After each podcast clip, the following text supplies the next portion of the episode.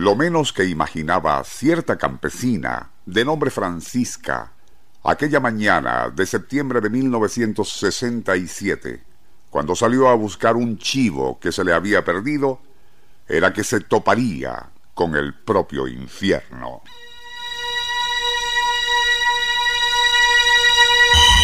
La mujer deambulaba por las faldas del cerro El Gavilán, cerca de Sanare, en el estado Lara, y a medida que avanzaba cuesta arriba, el piso se hacía cada vez más caliente, al tiempo que vibraba con ruido sordo y profundo.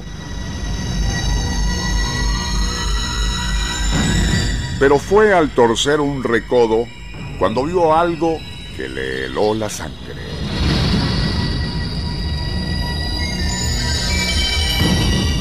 El paisaje había cambiado súbitamente y más bien parecía el de los dominios de Satanás.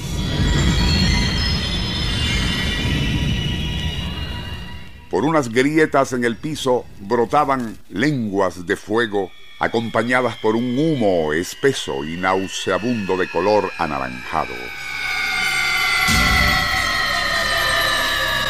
No menos impresionante era que allí los pocos árboles y arbustos, aún en pie, parecían esqueletos chamuscados, mientras que por todas partes yacían cadáveres achicharrados de pájaros y animales.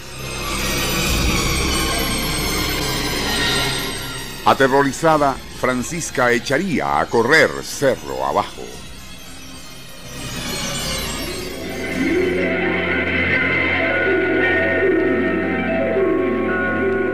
Nuestro insólito universo.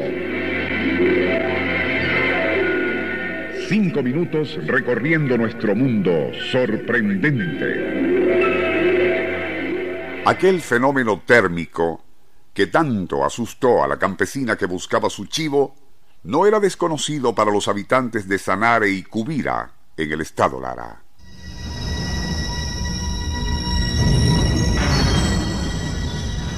Desde hacía tiempo y durante la noche, el cielo se teñía de rojo en dirección al cerro El Gavilán, mientras se escuchaban ruidos profundos y tenebrosos.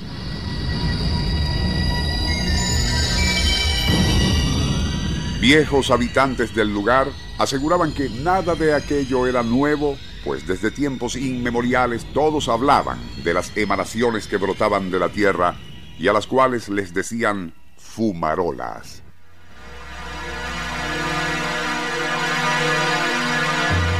Las de Sanare habían adquirido inusual actividad a partir de agosto de 1967, es decir, después del terremoto que sacudió al país el 29 de julio de aquel año.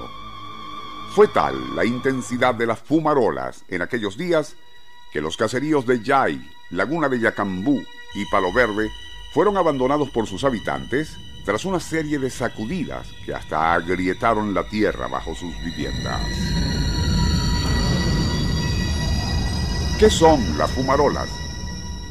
Cuando la actividad volcánica moviliza a cierta sustancia rocosa en estado semilíquido, a la cual se conoce como magma, empujándola hacia la superficie, el intenso calor que genera de inmediato convierte en vapor a toda veta o corriente subterránea de agua, haciendo que escape por fallas o fisuras existentes en la superficie, como es el caso de Sanare.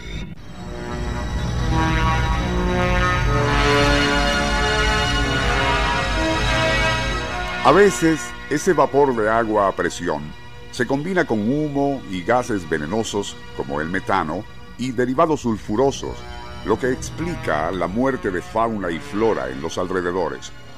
Su nombre proviene de la palabra latina fumariolum, que significa hueco humeante. Entre las fumarolas o geysers más famosos se encuentran los de Yellowstone, como a 100 kilómetros de San Francisco, en los Estados Unidos.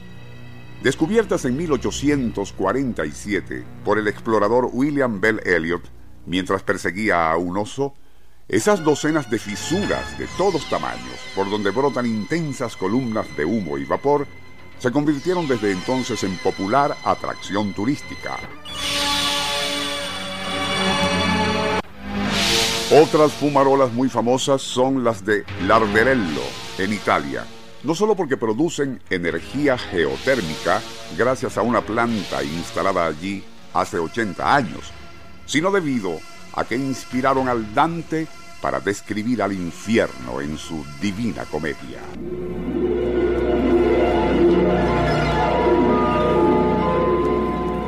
Nuestro insólito universo. Email insólitouniverso.hotmail.com Autor y productor Rafael Silva. Apoyo técnico José Soruco y Francisco Enrique Mijares. Les narró Porfirio Torres.